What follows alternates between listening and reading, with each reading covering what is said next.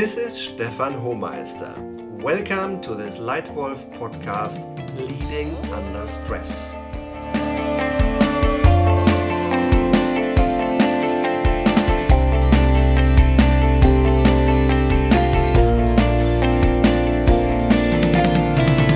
If, as a leader of the pack, you want to lead others to maximum performance with fun, then you have to withstand stress. You also have to lead safely and well under time pressure and emotional stress. Stress at work is one of the biggest challenges of the modern working world.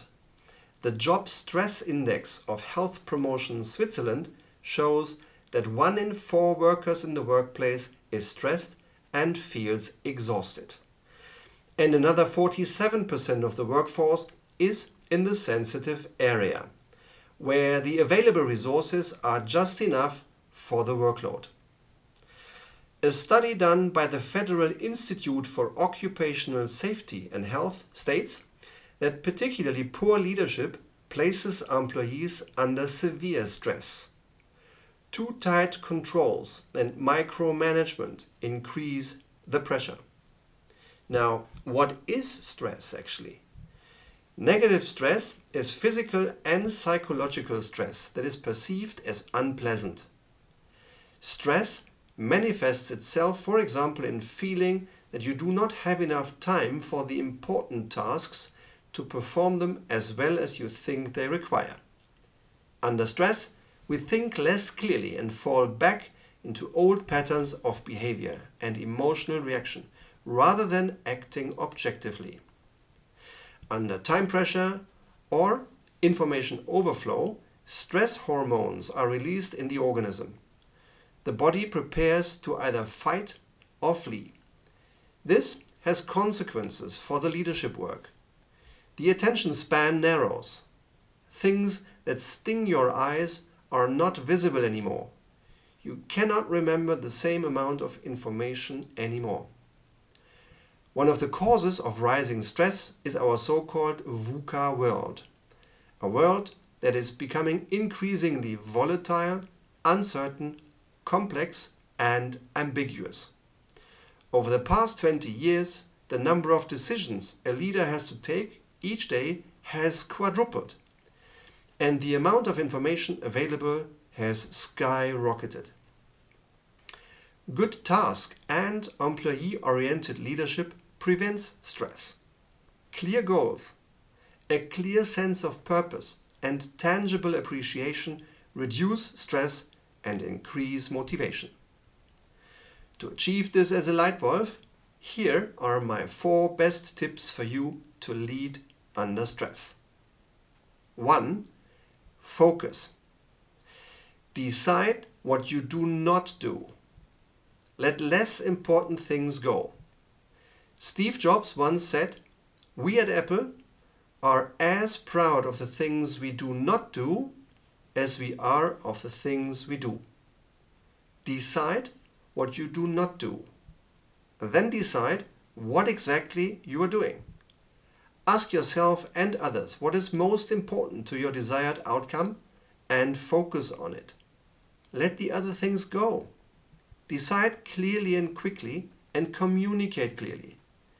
If you have a lot of employees, better not dive yourself and do the work yourself. Better to delegate under stress. Especially under stress, your team needs you as the lead wolf. So, tip number one focus. Number two, mindfulness and energy. Particularly under stress, be present be 100% attentive. Be mindful of others and yourself. Calm down yourself and others. For this, you need energy, physical and emotional energy. Make sure you have enough good sleep and relaxation. Drink enough water.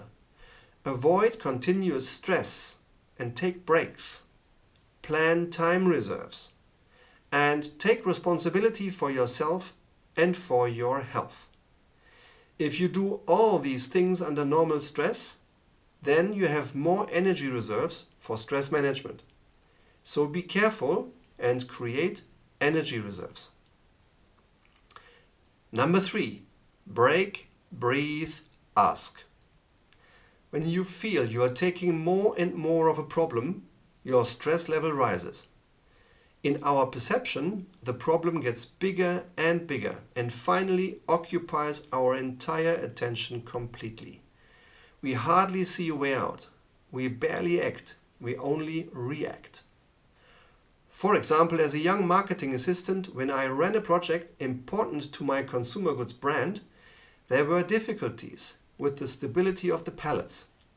I received an email from our logistics department talking about unsecure pallet stability and possible delays in start of shipments. I was in stress and all kinds of horror movies were going on in my inner mind. From pallets falling into pushchairs in a hypermarket to my personal responsibility for late introduction and lost sales. I replied, replied rather directly to this email and certainly a little bit indignantly. One second after pressing the send button for my email answer, I felt relief. But then I began having doubts, and finally there were reactions coming in from my colleagues. I had just passed on my stress and reacted wrongly, emotionally. I overreacted. Much better than reacting would have been to act calmly. To do that, I developed a three step tool break, breathe, ask. If a problem seems so big that it causes stress, then it almost takes us entirely. Then it helps to distance oneself to take a step back. Although it is still largely unchanged, the problem now seems smaller and more soluble because we can see other things than just the problem itself. Also, time can help. If possible, do not react immediately, but with a little bit of time delay. Then breathe. When we breathe deeply a few times, oxygen enters our brain. We can think more clearly and our heart rate drops. We will be a little quieter. Finally, ask. Instead of reacting under stress and responding to pressure with back pressure, it is much more effective to ask than to answer. So, break, breathe, ask. And number four, routines and training. In order to be able to do good leadership despite time constraints, training is the main way to help. Stress hinders thinking but experiences can still be called up well. Fast and reliable are only behaviors that have been practiced under stress. Therefore, you should trust as much as possible in your experience, particularly in stressful situations. Example The other day, in front of an embassy, I saw many dozen people with wishes and requests for visa and admission. In front of the entrance, there was a man who guided the crowds and despite many stressed out people and pressure from the outside, he seemed completely calm and relaxed. Fast and at the same time friendly, he managed to get his customers to the right switch. What did he do? He openly listened to each individual, smiled, and asked for their request. Then he gave clear instructions and answers. After a while, I went and complimented the man for his very good work, his speed, and the friendly calm he radiated. When I asked him how he did that, he replied, Routine and training. We train this regularly. So, what can you leave out? What is the most important thing? How can you quickly decide and implement the most important things? And how can you develop and train good routines? Summarized, my four best tips for you for leading under stress. 1. Focus. 2. mindfulness and energy. 3. Break, breathe, ask. And 4. Routines and training. Would you like more concrete tips and examples of good leadership that you can implement immediately? Then subscribe to this Leitwolf podcast. Here, new episodes appear regularly. Do you want very short suggestions to lead better? Then click on the link in the podcast description and you will receive free access to my Leitwolf Academy on Facebook Messenger.